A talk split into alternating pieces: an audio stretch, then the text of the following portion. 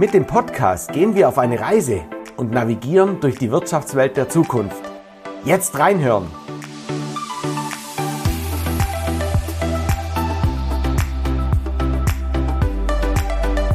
Hier wird geredet und das gleich doppelt. Im zweiwöchentlichen Rhythmus unterhalten wir uns mit Persönlichkeiten aus Wirtschaft, Gesellschaft und Politik. Wir finden praxisbezogene Antworten auf Herausforderungen, die jedem von uns begegnen könnten. Und so vielfältig wie unsere Gäste sind auch die Themen. Heute haben wir wieder einen spannenden Gast an unserer Seite und ich freue mich sehr, dich, lieber Tobi, Tobias Hocke, hier herzlich begrüßen zu dürfen.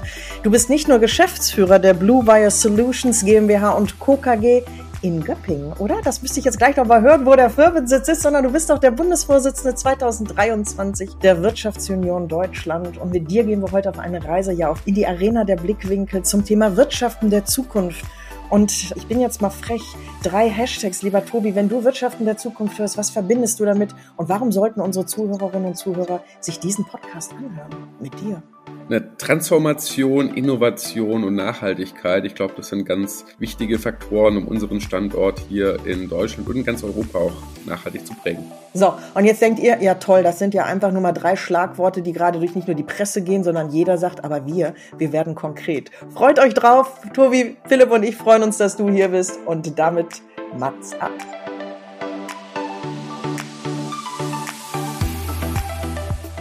Liebe Zuhörerinnen und Zuhörer da draußen am Äther. Herzlich willkommen zu einer neuen Folge Wirtschaften der Zukunft und ich mache ganz kurz Trommelwirbel. Ein Intro, ich, ich stelle ihn mal so vor, und zwar ein, ein jung dynamischer ITler lernt die Welt als Unternehmer kennen, ähm, eckt an, und fragt sich ganz viele Fragen, warum? Und jetzt überlegt er sich, wie kann er dann die Weltherrschaft an sich reißen, vom Unternehmer zum Vorstand, nein, zum Chef der Wirtschaftsunion Deutschland. Und er fragt sich immer noch, warum. Lieber Tobias, Hocke, schön, dass du da bist. Und liebe Brit, auch schön, dass du da bist als meine Mitmoderatorin, die sich hier gerade wegschmeißt. Hallo Tobias gespannt, Tobi, wie du jetzt die Kurve kriegst, unsere Zuhörerinnen und Zuhörer nicht nur abzuholen, sondern zu begeistern, dass die uns die nächsten 30 Minuten nicht nur aufmerksam zuhören, sondern ja, mit uns auf die Reise in die Wirtschaftswelt der Zukunft zu gehen. Und da wird die Frage von Philipp weiter an dich gereicht. Wer bist denn du eigentlich, dass du uns hier erstmal alle abholen kannst? Ja, moin zusammen. Ich glaube, Philipp hat schon viel gesagt, wobei ITler wäre, glaube ich, so, ITler mögen wir ja nicht so. Warum nicht? Ne, ne, ITler sind ja immer die Leute, die eher so die, die, die, die Drucker dann installieren, aber wenn man so auf wenn, wenn man dann so aus der Software... Du bist dann eher für, fürs Papier zuständig, ne? Der, äh, genau, ich lege das Papier ein. Aktuell leider noch viel zu oft, nee, aber tatsächlich, wenn man so aus der Software-Cloud-Architektur kommt, dann, ich würde mich ja eher als Künstler bezeichnen.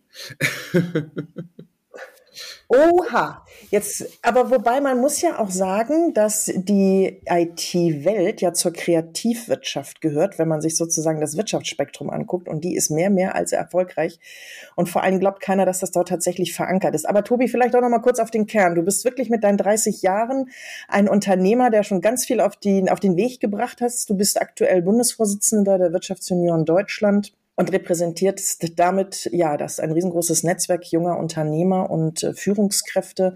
Kannst du uns vielleicht mal ganz kurz abholen zu deinem Hintergrund? Du sagst selber, du verstehst dich als Künstler, aber da steckt ja viel mehr dahinter. Also hast du so drei Hashtags, was beschreibt dich am besten, dass du uns hier nochmal abholst, bitte? Ich glaube, drei Hashtags ist zu kurz gefasst. Also was mich halt äh, von Anfang an schon begeistert hat, ich meine zum einen, wenn man aus einer Unternehmerfamilie rauskommt, zum anderen aber auch, nehme ich den ersten Hashtag tatsächlich vielleicht direkt mit, lösungsorientiert. Also oftmals äh, das Thema äh, unserer Kunden Kunden ist ja irgendwie, dass sie eine Herausforderung haben und wir schreiben dafür dann die Software, diese Herausforderung ein Stück weit auch zu lösen. Und nicht auch nur Software, sondern auch gepaart irgendwie mit intelligenten Schnittstellen, Hashtag Nummer zwei, das Thema Digitalisierung halt auch ernst zu nehmen. Also weil Digitalisieren ist ja nicht äh, pauschal, einen, ähm, jetzt kommt Achtung, der typische Berater-Pitch, einen schlechten Prozess jetzt digital zu machen, sondern einen Prozess gegebenenfalls auch neu zu denken und zu digitalisieren und im besten Fall end-zu-end -end digitalisieren. Sprich, ich gebe was digital rein und gebe was digital raus. Und ich glaube, das ist ein Punkt, wo am Ende vom Tag auch die, die Politik noch äh, des, den Begriff der Digitalisierung neu lernen muss, weil da sind wir bei Phase 1 der Digitalisierung. Wir entfernen einfach das Papier, aber wir haben immer noch schlechte Prozesse. Kannst du vielleicht noch mal einmal konkret werden, hast du einen bestimmten Branchenfokus oder sagst du nein, mit der Optimierung der Prozesse, egal welche Branche es ist, ja, es geht um den Prozess an sich und da ist es egal, ob das jetzt ein Maschinenbauunternehmen ist oder ob das ein Dienstleistungsunternehmen ist. Habt ihr einen Fokus? Hast du einen Fokus? Alles rund um, um das Thema Smart Building ist, glaube ich, im, im weitesten Sinne damit drin. Da hast du auch ab und zu so eine Kurve in die Industrie rein. Aber schlussendlich geht es ja darum, wenn wir mal die Landschaft, die Technologielandschaft um uns herum betrachten. Wir haben eigentlich überall mittlerweile digitale Dienste, Services, Gateways etc. pp. Also sprich, wir sind ja überall mit diesen digitalen Daten auch konfrontiert, aber meistens ist es wie wenn ich einfach den Wasserhahn aufmache. Ich halte ab und zu die Hände drunter, aber das meiste geht irgendwie in den Abfluss rein. Und wir sind daran bemüht, quasi diese Daten am Ende auch so zu aggregieren, zu vernetzen, um am Ende wirklich Mehrwerte zu erzeugen. Also das ist, glaube ich, ein ganz spannender Aspekt, ein ganz spannendes Feld, wo wir einfach in Deutschland noch oder nicht nur in Deutschland, tatsächlich überall im Gebäudesektor noch äh, Riesenpotenziale haben, die wir nicht heben. Also ich, ich habe dich ja, ähm, wir, wir kennen uns jetzt ja auch schon ein paar Jährchen und ich sehe dich immer so, egal wo wir sind, sehe ich dich eigentlich immer mit Laptop. ja. Und dann, und dann sehe ich ihn wieder, wie er die Hand auf den Tisch legt und sagt, mein Gott, das kann doch nicht sein. Und ähm, erst vor kurzem haben wir uns ja getroffen, wo ich dir erzählt habe, wie zum Beispiel die Vermietung einer Ferienwohnung ähm, digital super funktionieren kann, bis zu dem Punkt, wo das eigentlich tolle digitale Produkt übergeben wird an eine Behörde. Und dann, dann verläuft es ja wirklich in Druckerpapier, in, nee, das haben wir noch nicht digital etc. Was macht es mit dir als, ja, ich sage jetzt wirklich als digitaler Mensch, der da lösungsorientiert rangeht, was macht es mit dir äh, gefühlsmäßig? Ich, ich sage jetzt mal so ein, so, ein, so ein Mix aus Wut und Unverständnis tatsächlich, weil viele Dienste am Ende vom Tag sitzt da einfach jemand, der was eingibt oder es wird wirklich einfach nur auf Papier festgehalten. Ich weiß nicht, es war, glaube ich, das Thema Melde, Meldeschein, Meldegesetz, worüber wir gesprochen haben, wo ich mir auch denke so, ja, Leute, kann doch nicht wahr sein. Das System funktioniert deutschlandweit gleich, irgendwie vielleicht noch zwei, drei kleine Anpassungen, ob es jetzt noch eine Tourismusabgabe oder nicht gibt. Wieso gibt's da nichts? Und oftmals sind wir da, glaube ich, tatsächlich mit Pseudo-Datenschutzdiskussionen konfrontiert, die eigentlich gar keine sein müssten, weil Datenschutz ist an sich was Tolles, weil da geht es einfach nur darum, wie regle ich den Umgang mit Daten. Und deshalb ist eigentlich meiner Ansicht nach das Argument Datenschutz kein Totschläger, sondern eigentlich nur eine kleine Hausaufgabe, die man machen muss. Dann kriegt man jedenfalls auch datenschutzmäßig sauber hin. Und ähm, was war das? Äh, ich habe meine Story. Was mit dir gefühlsmäßig, ja? Nee, da kommt das Menschliche rein, lieber Tobi. Die, die, zwei, die zwei Hürden. Äh, das andere ist dann halt auch einfach der, der Umsetzungswille, glaube ich. Großes Thema Föderalismus, was da einfach reingeht, weil die Zuständigkeiten werden da dann kunterbunt von links nach rechts geschoben. Und am Ende fühlt sich halt niemand zuständig und alle freuen sich. Das Meldegesetz in seiner jetzigen Form, um das Thema da mal abzuschließen, so der, der Sinn und Zweck, den das Ganze eigentlich hat, würde ja sogar eigentlich nur funktionieren, wenn wir Echtzeit basiert die Daten in irgendein zentrales System einspeisen, dass wenn ich jemanden suche, ihn dann mit, damit auch finde. Aktuell krustelt jemand in einem Schuhkarton voller Zettel, bis er das findet und dann sind irgendwie drei Wochen rum und die Person ist schon wieder ganz woanders. Also ja. Dann lass uns doch gerne nochmal konkret werden, weil unser Podcast heißt ja Wirtschaften der Zukunft. Und gibt es was, wenn du diese, diese Überschrift zum einen hörst? Wir haben ja so unser Podcast zielt auf der einen Seite ab ehrbarer Kaufmann und auf der anderen Seite ist das eine Arena der Blickwinkel. Was geht dir durch den Kopf, wenn du Wirtschaften der Zukunft hörst, zu dem, was du gerade auch schon angeführt hast, wo du sagst, Mensch, da müssen wir gemeinsam im Schulterschluss und vor allen Dingen auf Augenhöhe weiter vorangehen.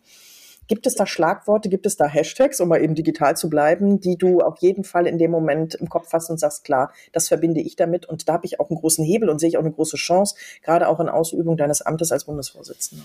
Ich glaube, ein ganz großer Hebel ist der Hebel der Transformation und da auch einfach ein Stück weit, wenn man so in die jüngste Zukunft schaut und in die Gegenwart und vermutlich auch in die nahe Zukunft, haben wir, glaube ich, als Standort nicht immer alles richtig gemacht. Also wenn, wenn ich jetzt schaue, die Solarindustrie, die wir in Deutschland ja sehr, sehr groß hatten, äh, selbiges für die Windindustrie. Also mein schlimmster Aha-Moment war tatsächlich zu Beginn des Krieges, dass die Schlagzeile war, dass dieser Krieg nun beginnt und irgendwie wenige Wochen später, dass Nordex die letzte Fabrik für Windkraftanlagenrotoren schließt, wo ich mir gedacht habe, na, wir gehen quasi sehenden Auges in ein Energiethema rein und die Firmen, die wir da haben, lassen wir quasi kaputt gehen. Und ist das eine Frage der Kommunikation oder was wäre da der, na, also der Lösungsmittel oder das Lösungsrädchen? Bei TV war es ja, war es ja einfach ein Stück weit Misspolitik. Man hat anfangs was äh, subventioniert und da quasi nicht den, den Weitblick gehabt, wie man das Ganze dann auf ein solides Fundament stellen kann. Und äh, Asien hat halt einfach die Potenziale genutzt, hat sie dann sicherlich auch durch andere wirtschaftliche Vorteile wie jetzt geringere Kosten in der, in der Herstellung kompensiert und hat dann damit die, die Kapazitäten komplett zu sich gezogen. Ich glaube, mittlerweile beißt sich der ein oder andere ins Fäustchen, dass das Ganze so passiert ist. Aber das ist jetzt ja nur ein exemplarisches Beispiel. Also wenn wir jetzt mal schauen, gerade im, im Digitalfeld mit den sogenannten Hyperscalern, die es da nun gibt. Die meisten sind eben in den USA, und zwar Amazon, Google, Microsoft oder in China mit Tencent. Wen haben wir denn da in Deutschland? Also es gibt ein paar größere Rechenzentrumsanbieter, aber keiner davon hat quasi dieses Leistungsportfolio wie einer der genannten Cloud-Anbieter. Und da stellen wir uns halt die Frage, glaube ich, auch, zu Recht, wie schaffen wir da den Anschluss? Also ich hatte letztlich ein Gespräch mit einem Europaabgeordneten, wo wir über die Zukunft von Europa gesprochen haben. Und es gibt eigentlich zwei Szenarios. Das eine ist, wir reißen jetzt mal ganz schnell das Ruder rum. Und das andere ist, wir sind irgendwann so ein schönes Industriemuseum mit netten Plätzchen, wo man schönen Kaffee trinken gehen kann, wo man sich die Region anschauen kann, aber nicht mehr ein entscheidender Wirtschaftsstandort. Und ich glaube, da, um zurück auf deine Wirtschaft in der Zukunft zu kommen, ich glaube, wir müssen dringend dieses Thema ernst nehmen und schauen, wo können wir auch wieder USPs machen, wo können wir Vorreiter sein, um halt auch in der Zukunft noch sinnvoll wirtschaften zu können. Da hake ich gleich mal ein, Tobi. Du hast ja gerade eben gesagt, du bist natürlich jetzt auch in der Rolle Bundesvorsitzender der Wirtschaftsunion Deutschland, bist du natürlich auch ganz, ganz stark oder oft im, im Gespräch mit Politik. Jetzt bist du gleichzeitig noch Unternehmer. Reißt es die Politik rum oder reißen das die Unternehmer rum? Und wenn es die Unternehmer sind oder Unternehmerinnen, können die das auch oder dürfen die das überhaupt? Weil ich, ich tue mir immer schwer, wenn es heißt die Deindustrialisierung, bla bla etc. Ich glaube, wir haben jetzt also hier für, ich rede jetzt ähm, für, für mein Süddeutschland, wir haben hier so viel äh, helle Köpfchen, die das Ruder schon rumreißen könnten. Gefühlt dürfen die nicht oder die fahren deswegen irgendwie mit angezogener Handbremse. Ja, du hast ja die Antwort ja quasi schon selber gegeben. Ich glaube, das Ganze funktioniert nur mit einem konstruktiven Miteinander. Denn, denn darauf kommt es an. Wir haben, glaube ich, ganz viel Innovationskraft und schlussendlich die, die Politik sollte sich da halt ein Stück weit auch als Enabler sehen, die Leute da zu stärken. Da passiert auch viel. Also gerade Innovationsförderung mhm. ist sehr groß. Aber die Maßstäbe, in denen wir halt hier unterwegs sind, sind grundlegend anders. Also mal ein Beispiel, das ist okay. jüngst veröffentlicht worden ist die RD, also die Research and Development Ausgaben von Amazon, also von diesem einen Konzern, sind größer als die Research-Ausgaben oder die RD-Ausgaben von allen DAX-Konzernen. Also das heißt, die Maßstäbe, die wir da anlegen müssen, sind, sind, glaube ich, grundlegend anders. Und wir haben, glaube ich, sehr, sehr viele, sehr gute Hochschulen, Universitäten. Wir haben sehr viele wie du auch gesagt hast, helle Köpfchen. Nur die Frage ist halt, kriegen wir das in der Geschwindigkeit auch auf den Markt? Also dieses Thema äh, Scaling up von solchen Lösungen, Kommerzialisieren von solchen Lösungen. Da tut sich unglaublich viel. Also gerade, wenn wir im Energiebereich mal kurz nochmal bleiben, die Photovoltaikzellen mit Kupfer statt mit Aluminium, da sind wir relativ gut äh, dabei. Die Frage ist halt, kriegen wir es auch hin, das Ganze wirtschaftlich und schnell auf den Markt zu bekommen? Und, und da sehe ich aktuell noch Defizite. Haben wir eine Chance, weil wir als Deutschland, also ich denke jetzt gerade mal so ein bisschen in den Osten von Deutschland, wo eine sehr äh, moderne Automarke gerade seine Fabrik mit aufgebaut und hochzieht, äh, dieses Made in Germany. Haben wir damit eine Chance, uns wieder neu zu positionieren oder ist der Zug abgefahren? Gute Frage. Also ich glaube, Made in Germany ist nach wie vor ein Siegel das Thema ist halt, dass die anderen Wirtschaftsstandorte halt mittlerweile auch entsprechend in guter Qualität liefern können. Also früher wusstest du halt, Made in Germany kriegst du nur in Germany, aber mittlerweile kriegst du halt ehrlicherweise auch in den Vereinigten Staaten oder in China sogar schon Qualität Made in Germany. Also die Art und Weise, wie halt auch andere Wirtschaftsstandorte das Produzieren äh, gelernt haben und halt auch die Qualität entsprechend in einem gewissen Standard liefern können, ist halt nicht mehr exklusiv Germany. Deshalb würde ich mhm. jetzt weniger nur das Siegel Made in Germany als altes Qualitätssiegel betrachten, sondern eher Designed in Germany oder okay, ähm, auch schön. Genau, also ich wollte es gar nicht als alte formulieren, sondern ne, das ist ja etwas, das ist ja unsere, unsere Geschichte zum Teil, auch mit der ja. wir ja viel Gutes auf den Weg gebracht haben. Und kann man das nicht einfach wieder ja, Wachküssen nenne ich das jetzt einfach mal. Ne? Also ich weiß nicht, Designed in Germany, ja, muss das jetzt wohl wieder Englisch sein, ne? Weil wir haben ja mit Made in Germany, wobei Made in Germany ist auch nicht Deutsch. Aber nee. ähm, ich widerspreche mir gerade selber. Oder ich, bei mir sagt das jetzt auch gerade, aber kann man da. Invented in Germany, weiß ich nicht. Also oh. wir sollten halt einfach die, die Innovationspotenziale, die wir haben, glaube ich, auch ein Stück weit besser wieder vermarktbar bekommen. Denn tatsächlich ist da, glaube ich, extrem viel Potenzial, äh, dass es in den, in den jüngsten Jahren jetzt noch zu entwickeln gibt. Also speziell in der Energiewende, also alles, alles rund um Speichertechnologien. Ich glaube, da können wir auch mal einfach unsere Ingenieure wieder hinsetzen und sagen, hey, Energiewende kriegen wir nur hin, wenn wir neben dem ganzen Ausbau der Erneuerbaren halt auch tolle, skalierbare, leistungsfähige, auch Langzeitspeicher entwickeln. Und ich glaube, das ist jetzt was, wo aktuell auch in Asien sehr viel passiert. Aber warum sollen da halt auch nicht unsere Ingenieure performen? Also mal als Beispiel, wir haben ja auch in der Branche ganz tolle Unternehmen. Also äh, wenn wir mal gucken, diese, diese weißen kleinen Ohrstöpsel, die wir alle gelegentlich tragen, äh, die Akkus, wo da drin sind, sind made in Germany. Okay, okay. Auch, auch, auch wieder mal eine neue Information. Invented in Germany.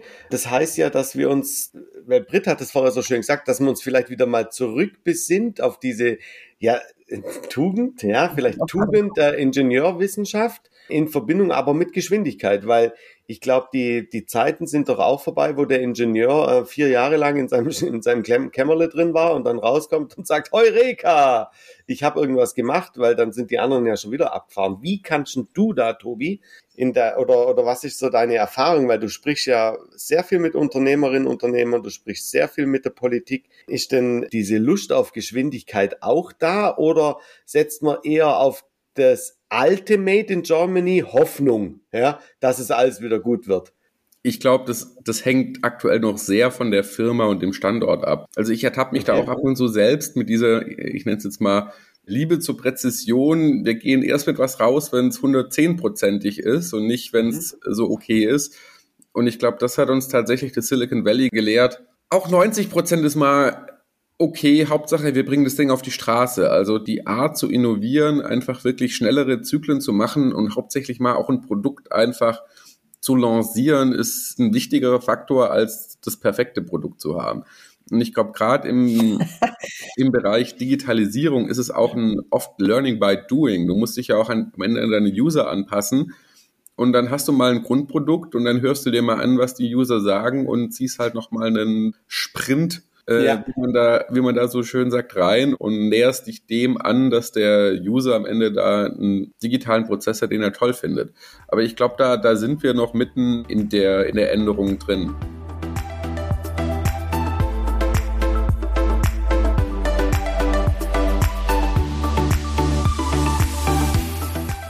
Und jetzt wird's persönlich. Die Frage nach der kleinsten Stärke.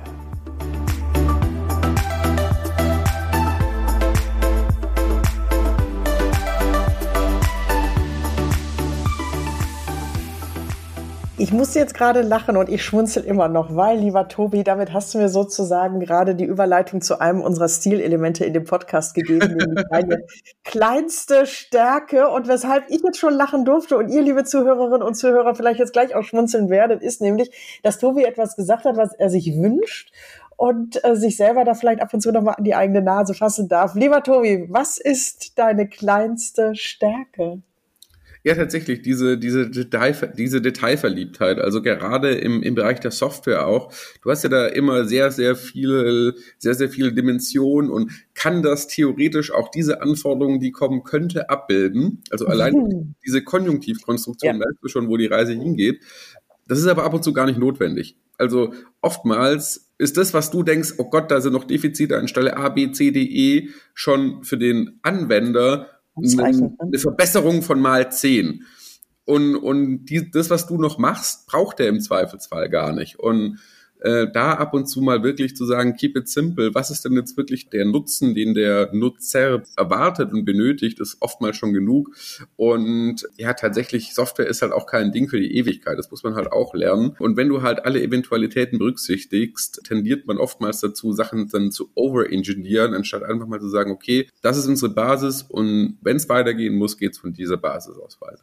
Aber das, lieber Tobi, klingt mir jetzt ja gerade zu einfach mit Verlaub. Ne? Wo musstest du sozusagen für dich selber auch lernen? Äh, wie, wie bist du heute so weise, dass du das sagen kannst und auch an dir selber gearbeitet hast oder es immer noch tust? Oder ich glaube, jeder tagtäglich kennt sich mit dieser Situation konfrontiert. Mensch, reicht das schon, was ich jetzt abliefere? Kann ich dafür wirklich nachher eine Rechnung stellen? Weil also eigentlich bin ich noch gar nicht fertig.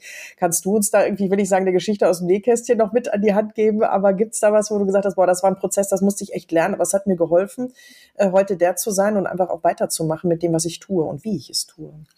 Na, ich meine, am häufigsten ertappt man sich da bei den eigenen Projekten. Also wenn man irgendwie eine Software schreibt, die dann einfach zu vermarkten ist oder wo man halt sagt, hey, ich baue das jetzt mal in der Hoffnung, dass es dann irgendwann mal jemand kauft. Denn da hast du den größten Feind und zwar keine harten Fristen. Und da trendest du dann halt schon dazu, Sachen einfach zu machen oder weiter zu spinnen, weiter zu bauen, ohne dass sie dann am Ende fertig werden. Und am Ende landet es in irgendeiner Schublade, weil dann halt doch wieder ein Projekt reinkommt, wo du diese Fristen hast. Und da die, die Selbstdisziplin zu sagen, okay, das muss jetzt nicht perfekt sein, sondern das muss erstmal spielen. Ich glaube, die Erkenntnis kriegst du da dann ganz schnell, weil am Ende hast du dann halt drei angefangene Projekte in den Schubladen, aber eigentlich schon wieder die nächste Idee, die du gerne umsetzen möchtest und parallel dazu noch ein Projekt, was läuft.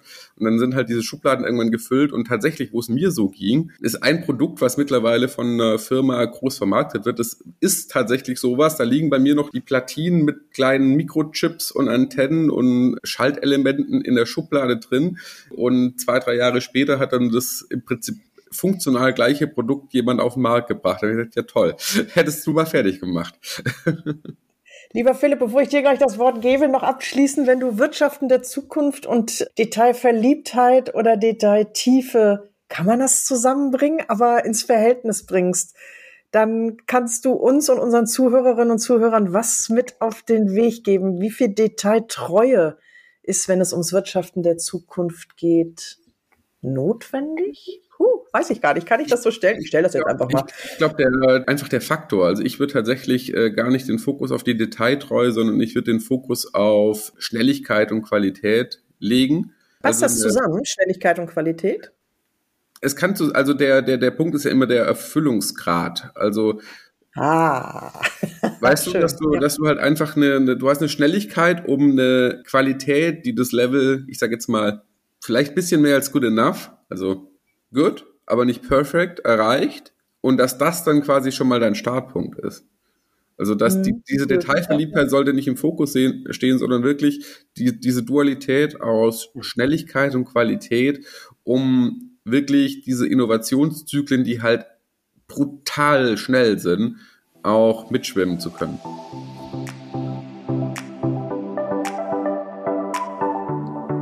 Unsere steile These zum Thema.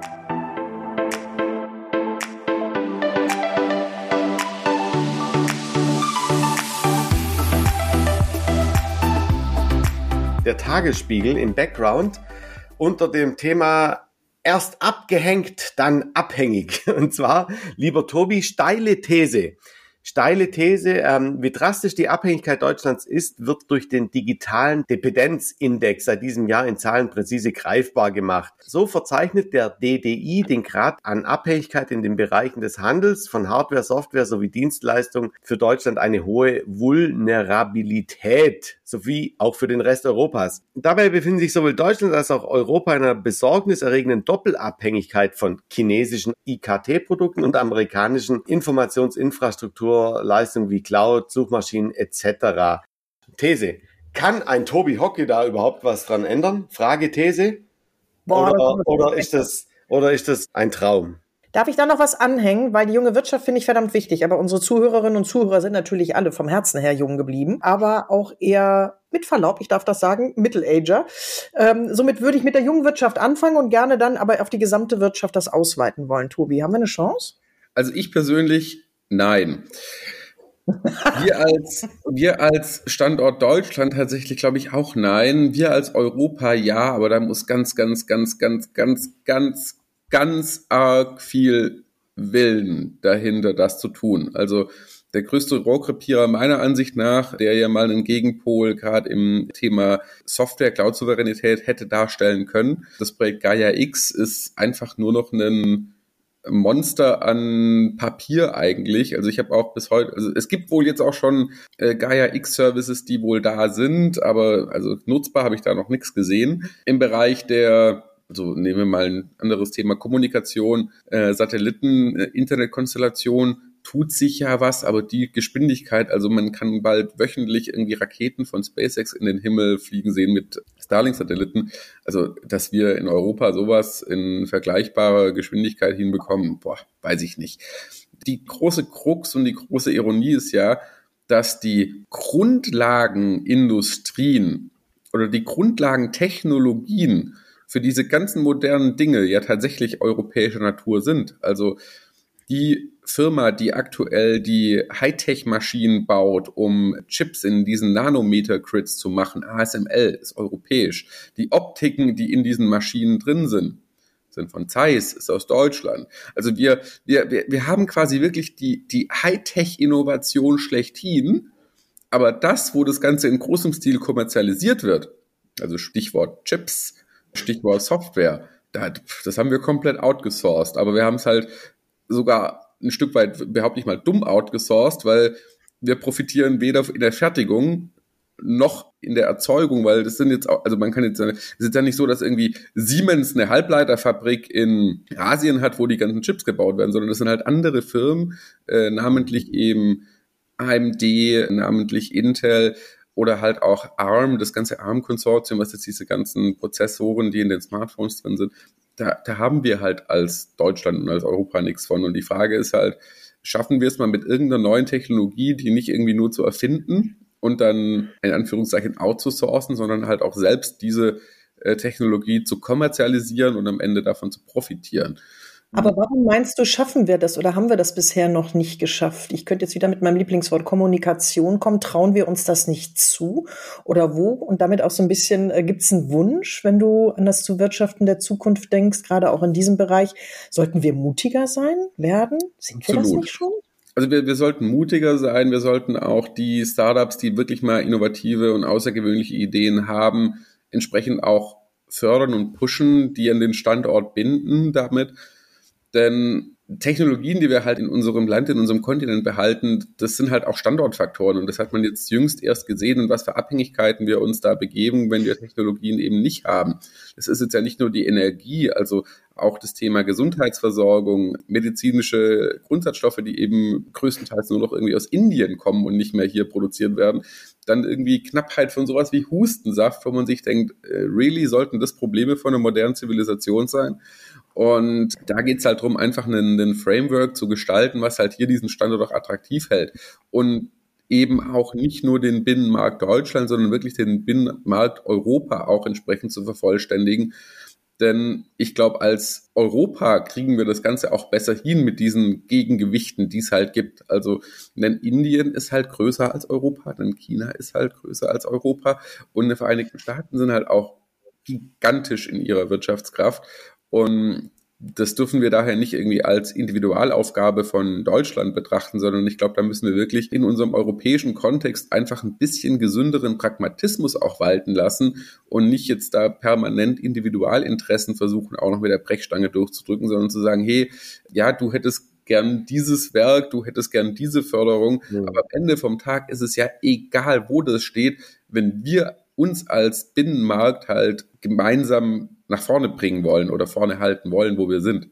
Also liebe Hörerinnen und Hörer da draußen, ähm, ihr seht jetzt nicht die Brit und den Philipp, die einfach nur gerade zugehört haben und gesagt haben, okay, da spricht ein, ein, ein junger, dynamischer Mann weise Worte, ja, weise Worte.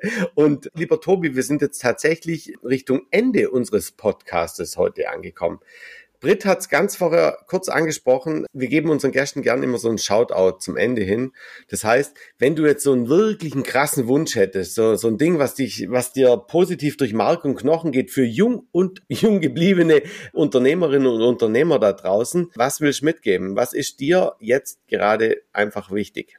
Dass wir einfach das Thema ernst nehmen und wirklich uns gemeinsam an den Tisch setzen, Lösungen erarbeiten und die Lösungen groß machen und nicht einen Kopf in den Sand stecken. Ich glaube, das ist aktuell schwierig teilweise, gerade auch mit den Herausforderungen, die wir eben alltäglich haben. Aber es ist halt, also wenn, wenn wir halt einfach in die Historie schauen, was für, was für krasse Sachen wir hier gemacht haben.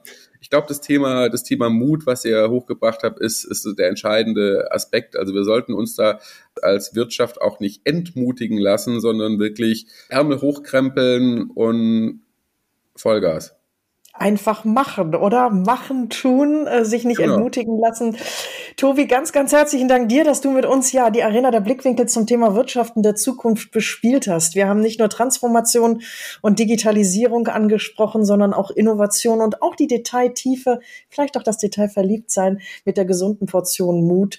Liebe Hörerinnen und Hörer, dieser Podcast, wenn wir sagen, war jetzt mal etwas schwerer als die anderen, nee, dann war der genau richtig für das, was wir vorhaben, nämlich euch neugierig zu halten und Lust darauf zu machen, euch über das Thema Wirtschaften der Zukunft nicht nur Gedanken zu machen, sondern konkret zu werden. Und wenn ihr mehr davon hören wollt, sprecht bitte auf jeden Fall Tobi an.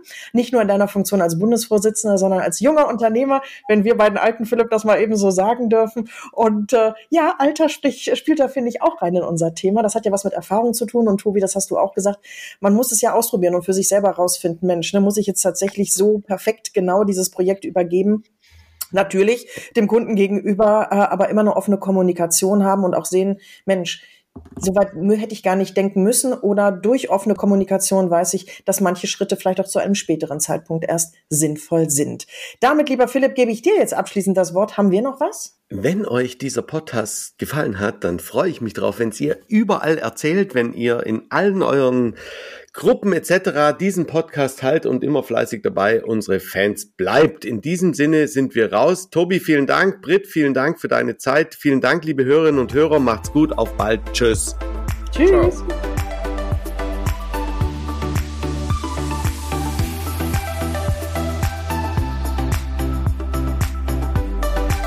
Sie hörten von Bierenbach in die große Welt. Vielen Dank, lieber Tobias Hocke als Conclusio zu sagen, invented in Germany mit Mut, Geschwindigkeit und Europa mit ins Boot zu nehmen. Ich glaube, das ist genau das, was als Quintessenz von unserem Podcast heute rausgekommen ist. Vielen herzlichen Dank. Macht's gut. Auf bald.